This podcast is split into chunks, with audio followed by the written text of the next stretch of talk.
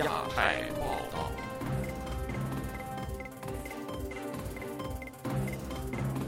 各位听友好，今天是北京时间二零二三年三月十一号星期六，我是佳远。这次亚太报道的主要内容包括：习近平正式开启三连任，学者认为中国已难掉头；习近平连任国家主席，微博民意被消声，外媒指美中将更加对抗。三一零抗暴六十四周年，西藏流亡政府呼吁中共不要失去解决中藏问题的钥匙。美国学者谈台海未来时表示，中国式和平统一不一定代表不动武。接下来就请听这次节目的详细内容。中国领导人习近平本周五在人大会议上再次当选国家主席，以此正式开启第三届任期。有学者认为，习近平一统党内江山，以亲信治理天下的执政方向已难回头。以下是记者古婷的报道。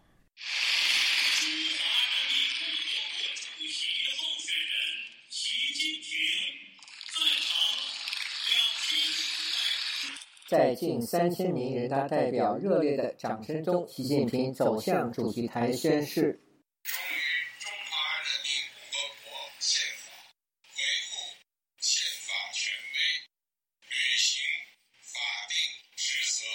周五上午，中国现任国家主席习近平一如预期获得全票通过，连续第三次当选国家主席。同时，连任中央军委主席赵乐际也以全票当选全国人大常委会委员长。韩正当选国家副主席，同时人大会议以两千九百五十一票赞成、一票反对通过关于国务院机构改革方案的决定草案。对于习近平再次当选国家主席，旅居日本的中国问题学者洪湘南毫不意外，他认为习近平在去年的中共二十大上再次成为中共最高领导人，如今当选国家主席只是增加了一个身份。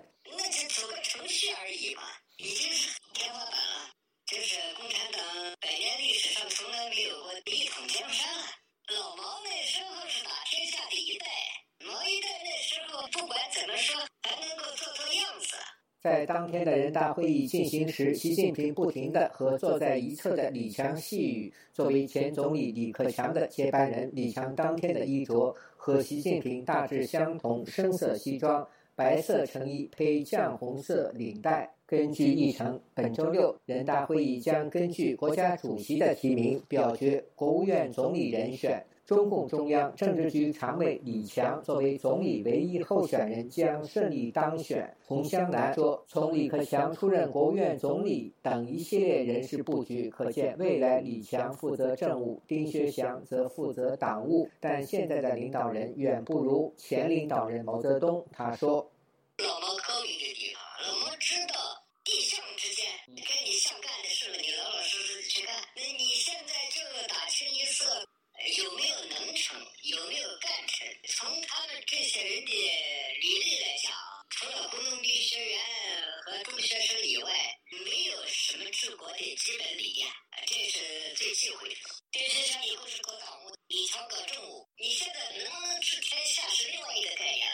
洪湘南认为，以现在中共的执政方向，已经回不到过去。时事评论人士王震接受本台采访时表示，这次人大选举可以看出，当制度没有制衡的时候，就像汽车失去了刹车，结局可想而知。他说：“当一个声音出现之后，没有反对的声音，这个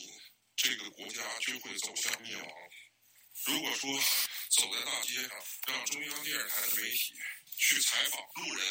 你对国家主席有什么看法？那我估计采访的人大部分都是支持支持。如果你再用一个外国的媒体，那我估计很多人都会不敢回答。二零一八年，全国人大修改宪法，取消国家主席和军委主席任期制，当时就有评论指，这是为习近平第三次连任扫清法律上的障碍物。自由亚洲电台记者古丁报道。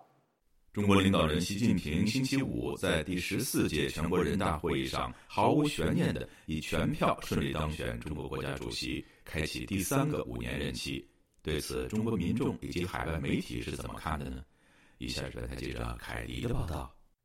周五，在被外界称为“橡皮图章”的全国人大第三次全体会议上，两千九百五十二名与会代表投票表决，一致支持六十九岁的习近平连任国家主席以及中国中央军事委员会主席。对于习近平连任，中国官媒新华社以“民族复兴的领路人，亿万人民的主心骨”为题发表评论员文章，开头便称这是人民的选择。不过，在中国国内微博平台上却是一片静悄悄。新华社官方微博“新华视点”率先发出快讯，题为“习近平当选为中华人民共和国主席”。下方很快显示有近万则留言，并在持续增加，但留言栏却开启了精选模式，并显示还没有人评论，令百姓的声音完全被屏蔽。而在海外社媒平台上，习近平连任的消息引发了网民一片骂声。有网友直言，继毛泽东之后，又一个终生执政的独裁者上台了。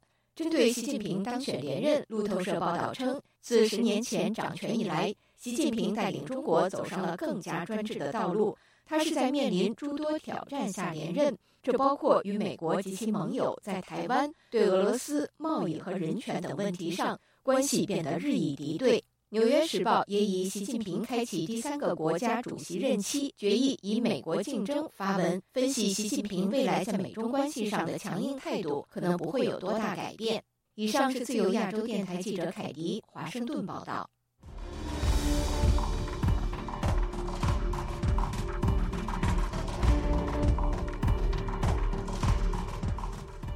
西藏流亡政府噶夏在印度达兰萨拉举行西藏自由抗暴日第六十四周年的纪念活动，在台湾的西藏人同步进行烛光祈愿晚会。藏人行政中央司政边巴次仁致辞时指出，反对中共指责达赖喇嘛为分裂分子，并呼吁北京如果不正视西藏真实的状况，恐怕会失去解决西藏问题的钥匙。以下是本台记者夏小华发自台北的报道。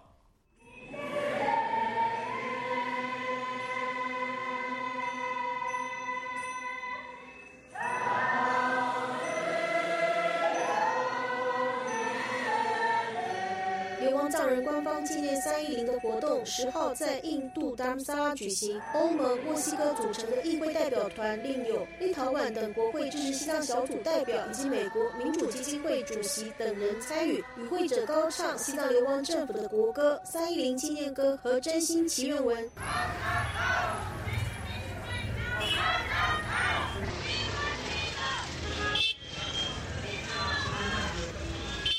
只有藏人聚集，高喊着“西藏要自由，中国出去”。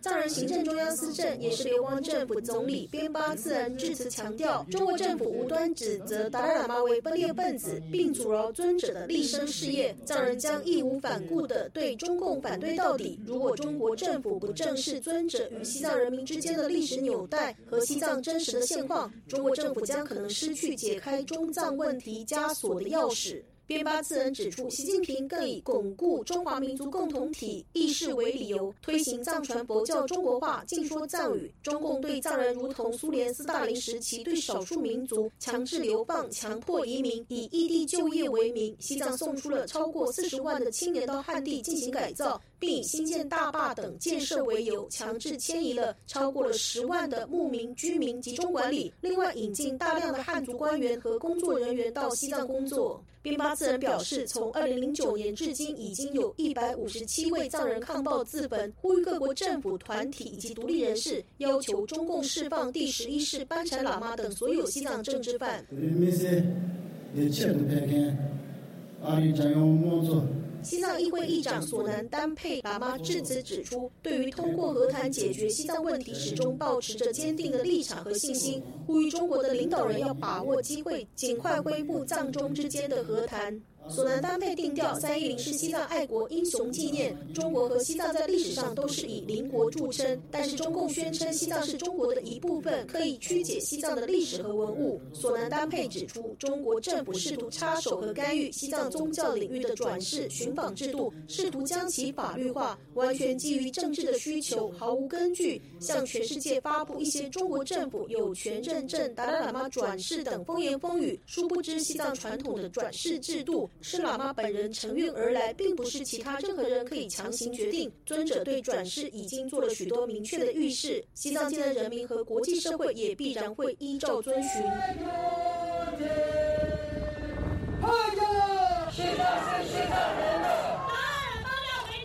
在台藏人福利协会和西藏台湾人权连线等人权团体，另外在台北举办三一零的烛光祈愿晚会。藏人行政中央驻台代表格桑坚森指出，在台湾感受到认知作战的情况严重。现在全世界唯有台湾这样的一个民主自由社会，这样的一个人可以讲中文的自由社会，我们才可以毫无恐惧的在这里举行纪念活动。因此。如果我们守不住台湾这样的一个自由社会，这样的一个啊社会，一旦被所谓的中国控制，那我们西藏所遭受的苦难，新疆人现在正在遭受的苦难，南蒙古人现在被完全同化的这种苦难，以及香港正在遭受的苦难，也会重新演绎在台湾。自由亚洲电台记者谢小华台北报道。随着美中竞争日益激烈。台湾海峡越来越有剑拔弩张的趋势。去年八月，时任美国众议院议长佩洛西访台后，中国解放军的绕台军演更是将两岸的对抗推向新高点。而随着近日大陆两会闭幕，外界关注习近平担任中国国家主席的第三任期，台海局势会发生什么样的变化呢？以下是本台记者唐媛媛的报道。在刚闭幕的两会中，中国国务院总理李克强在提到台湾议题时，以两岸血脉相连的软性说法，呼吁两岸推动共同弘扬中华文化，而没有提到反对外部势力干涉以及不承诺放弃使用武力等强硬论述。外界关注李克强的谈话是否代表中国对台湾的态度有软化的迹象。另一方面，外界也好奇，习近平在担任中国国家主席的第三任期中，会不会对台动武以获取政绩？针对上述问题，本周五，华盛顿智库美国和平研究所举办了线上研讨会，与会使者重点关注台海冲突可能的发展走向。和平研究所荣誉研究员施道安在会上表示，中国一直以来都以攻打台湾视为达到两岸统一目标的手段。好消息是，两岸统一是中国的长期目标，因此在短期内还不会发生台海战争。不过，坏消息是，台湾问题一直以来都被北京当局视为核心利益中的核心利益。尤其在习近平上任后，收复台湾成了中华民族伟大复兴的象征，这代表中国政府非常。愿意为了台湾背水一战，再加上中国解放军持续培养军事能力，并模拟台海战争的可能情境，长期而言，台海局势恐怕不容乐观。施道安警告，就算中国当局时常表示和平统一是解决台湾问题的优先考量，但是中国式的和平并不代表不使用武力。Uh, yes, it was peaceful. 冲突后的结果可以是和平的，但这是以武力极致威胁的结果。如果台湾不投降，可能需要付出上千人死亡、上万人受伤的代价，所以台湾将不得不投降。这是北京当局在二零二三年对于和平的理解。美国国防大学中国军事研究中心主任桑德斯则在会上表示，中国统一台湾有三种手段：说服、军事胁迫与威逼利诱。然而，说服与军事胁迫有渐渐无效的趋势，这也是为什么中国越来越常胁迫台湾，同时也希望对台湾提出利益诱惑。桑德斯认为，两岸最有可能发生军事冲突的情况，是北京当局对于台湾以及美国意图的误判。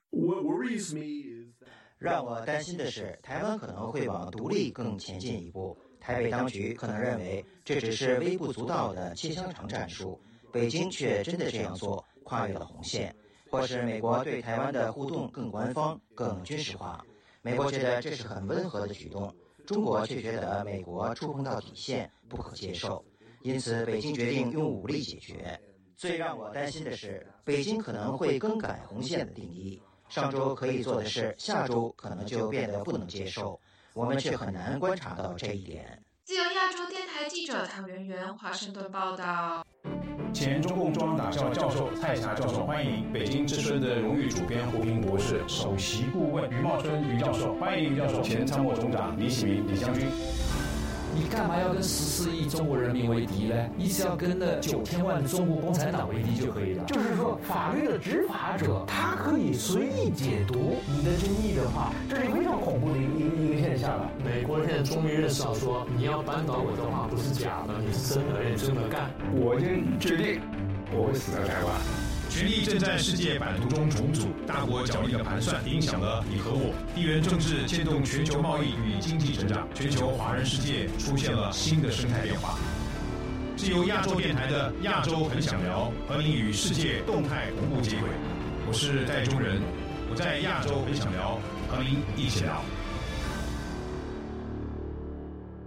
习近平没有悬念的连任国家主席，有学者在自由亚洲电台《亚洲很想聊》节目中呼吁以文明崛起取代民族主义崛起，表示中国改良没有彻底解决体制的本质问题，需要革命性的改革终结历史的轮回。还有名人人士指出，白纸运动是中国新一代年轻人登上政治舞台具有重要的意涵。以下是本台记者夏小华发自台北的报道。习近平近日在两会罕见点名华盛顿，指出中国这五年发展的外部环境急剧的变化。他说，以美国为首的西方国家对我实施了全方位的遏制、围堵、打压，给我国发展带来了前所未有的严峻挑战。巴黎大学教授张伦九号在《亚洲很想聊》节目上分析，习近平是政治考量，中美双方紧张趋势升高。呃，中共的官方呢，把许多事情挑白了说。啊，就是上了一个这个这个声调上的一个台阶。中国民主党全国委员会共同主席王军涛则认为，习近平找美国作为他施政失败造成经济下滑失民心的垫背，代罪羔羊。张伦提到，他在习近平初上台不久的二零一三下半年就写了文章，判断习近平会往新毛主义的执政理念方向走去，是大反动、大倒退。张伦主张，中国在全球地位的设想应该是以文明崛起，而不是民族主义崛起。他提到，习近平提倡所谓民族主义式的崛起，好似你的崛起是以他人受压迫为代价。我们不仅仅要停留在批评这样一个取向，民族主义的这个崛起的取向，同时我们应该思考未来一个方向。在这个意义上说，我在讲希望啊，我并不是说认为一定会能达到啊，但是我希望有一个文以文明崛起作为中国人这个努力的方向，就是说以现代的啊自由、民主、法治这种为核心啊，接受现代性的这些核心。同时呢，吸收汲取的自己的文化的一些比较好的东西，台湾就是一个很好的例证嘛，对吧？张伦提到，六四时期王丹等学生领袖提出的七大诉求，三十年没有解决，仍是今天中国不能逾越的基本问题。要求官员公布财产，嗯，要求这个民间可以办报，对吧？所以这些问题，嗯，我们如果假如是这些问题，你说中国如果不解决司法公正等这些问不解决。中国这个民族能够真正的走向未来，能够真正的有一个它的文明的，我刚才讲文明崛起吗？对吧？所以这些问题呢，我在这些问题不解决之前，我认为中国的那种变革动力是最终是不可能消失的，而且学生年轻人也最终一定会在以什么特殊的情境下，会有他的基本的这种诉求。那么，这个白纸运动就出来了。张伦提到，人会理性思考，趋吉避凶。但是这三年的疫情，国家的清零政策，唤醒人民觉醒到权力对生活产生直接的压迫，人民权利被剥夺，两者又连在一起。谈到白纸革命，张伦说：“那这个法国有些名嘴们在这评论说，哎呀，中国人了不起什么？”哎，我觉得这个这个这个在海外的华人与有荣焉，就中国人不是奴隶，不是说因因这个这个这个这个圈养的这个这个什么猪一样的这个这个我们讲圈圈养嘛，猪圈嘛，这个。中国人也一样，跟许多人一样，是有自己的尊严，有自己的这个权利要啊要捍卫的。作为现代人那种主体，他的尊严，这是现代人是不可或缺的啊。所以这个在海外的，就是说一下子很很觉得很自豪，说你看中国人，我们中国人也是有脾气的。王军涛认为，往往起于社会边缘者的造反，假使王朝精英是团结的，改革不了。当王朝精英不满了，底层农民起义，就会给上层中层精英制造机会。秦国，那那灭国之战，统一中国打得多厉害，打得像项羽、项梁这帮暴徒鼠窜，这上叫这个叫这个胆儿都被吓破了，所以在底下东躲西藏。但是到了陈胜吴广，以八百呃以八九百个三天三夜没吃没喝的饿得不行的这些人，那么拿着破竹竿和对吧斩木为旗，揭竿为而起，那么把这个秦兵给打败之后，这些人才出来，那么张良这些就出来了。所以我觉得中国现在如果假如真的要是有一场变革的话，一定是从边缘的事件，可能是一个公共卫生事件，造反的也不见得是底层的农民，他可能是一些城市的中产阶层，因为安全问题，就像类似于白纸革命的意义一样。王军涛认为，白纸革命具有青年登台的意义。其实原来很多人对青年一代不抱希望，我就说我们都是从青年走过来的，我们都有真诚的相信过毛泽东，相信过共产党的时候，那时候我跟那粉红说是，我当年比你是紫红，毛主席要让我去炸世贸中心，我几岁？我八岁，我可以扛个炸药包就去，没什么问题的。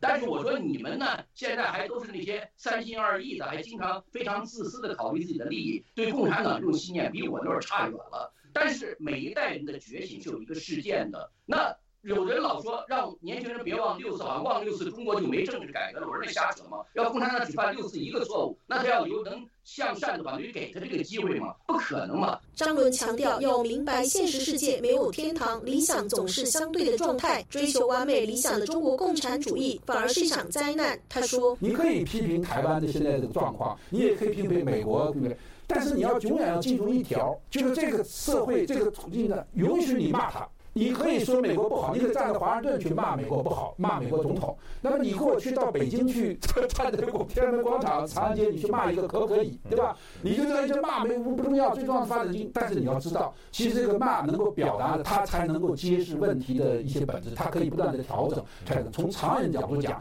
才可能有利社会进步。张伦还说，我们并不是说。大陆一定要怎么消灭共产党等等这些东西啊？其实呢，共产党呢，如果他能够允许，对吧？这个台湾也有不同的光谱嘛，法国有还法共呢，对吧？台如果中共能够允许别人说他信的、他讲的这些东西，那。我们说我们信任的，这就可以了，这就可以了。这个我们其实要的是这个东西，其实不是要一个什么完美的是这个这个那个一个啊。从来这种自由，如果把它提升到一个绝对的纯属于纯而又纯的程度的时候，往往就是灾难。自由亚洲电台记者谢小光台北报道。从美国到新西兰，一件件接连曝光的调查或已经宣判的中国间谍案，都与海外华人有关。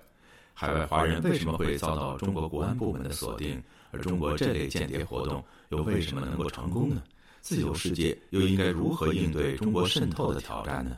以下是本台记者唐佳杰的报道。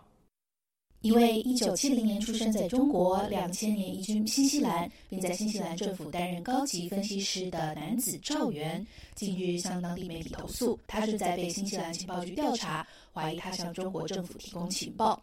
赵源告诉当地媒体，这些指控不实，而且带有种族歧视。赵源一家四口去年十月赴澳洲旅游返回新西兰时，在机场遭到情报人员扣留讯问，情报官员还要求他停止在微信上与中国使馆工作人员的任何联系。赵源告诉新西兰当地媒体。他之所以认识中使馆的人员，是因为他们的儿子一起练习乒乓球。他还坦言与另一名使馆人员有交流，那是因为这个使馆人员曾带中国代表团到他工作的新西兰教育部参观。新西兰情报局不愿意对调查中的案件或个人做出评论。中国驻新西兰的使馆倒是罕见地发表声明称，对赵源的指控和炒作是毫无根据，是别有用心的抹黑攻击中国，我们坚决反对。曾任《斐济日报》发行人、旅居新西兰数十年的资深媒体人孙家瑞，对这个调查案件的高调曝光感到极不寻常。他观察几家跟使馆接近的华人媒体，也把这则新闻以种族歧视的方向做报道。新西兰最大的中文报《新西兰中文先驱报》三月十日以“爸爸，你是间谍吗？新西兰华人被视为中国间谍，一家五口被扣押机场”为题报道此案。孙家瑞说：“一些居住在这里的华人，特别是从大陆来的华人，他们在呃参与了我们这里的一些呃呃工作，特别是一些敏感的政府部门的工作以后，他们跟这个原居地的这个呃或者是原居地国家呃驻这里的驻外使馆，他们呢没有呃认真的呃去划清这一个呃界限了。”长期关注统战及中国海外间谍活动的澳大利亚学者《间谍与谎言》一书的作者周安兰告诉自由亚洲电台：“以下我请我的同事代读。尽管中共招募各种背景的间谍，但与中国有血缘关系、说中文并经常到中国旅行的人更有可能成为目标。许多华人没有兴趣帮助中国政府。然而，有些人可能因为受到胁迫、经济诱因或受到帮助祖国的号召，而成为脆弱的一个群体。无独有偶，《纽约时报》杂志本周也报道了一起美国联邦调查局破获的中国经济间谍案的细节。中国国安同样是锁定一位在美国的中国移民，通用电气公司的工程师，通过邀请他回中国演讲、学术交流。一步步让他走入为中国国安提供西方技术机密的中国间谍圈套中。美方则表示，这个案件体现了中国窃取西方技术机密的经济间谍模式。周安澜提到，除了社会提高意识，政府对于外国干涉法案的健全之外，还有更多工作要做。要打击中共渗透和间谍活动，仅有法律是不够的。各国政府需要有中国方面的专业知识，解决中国渗透的政治意愿，以及与当地华人社区接触的能力，以便华人社群了解他们不是反外国干涉工作的目标。他强调，人们应该要清楚，反击中共渗透的目的是为了保护中共试图伤害、骚扰或者是拉拢的人的公民自由。自由亚洲电台记者唐佳杰，华盛顿报道。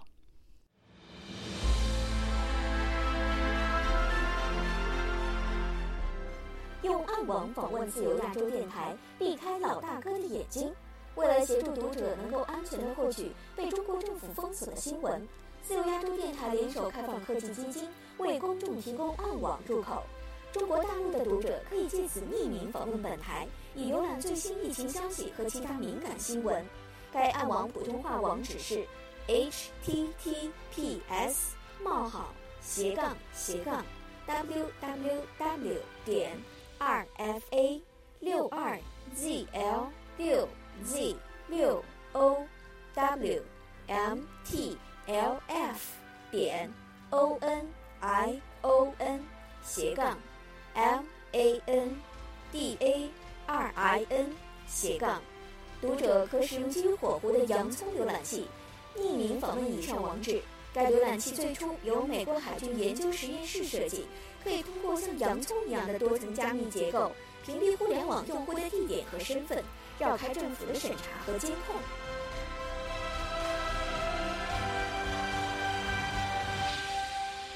听众朋友，接下来我们再关注几条其他方面的消息。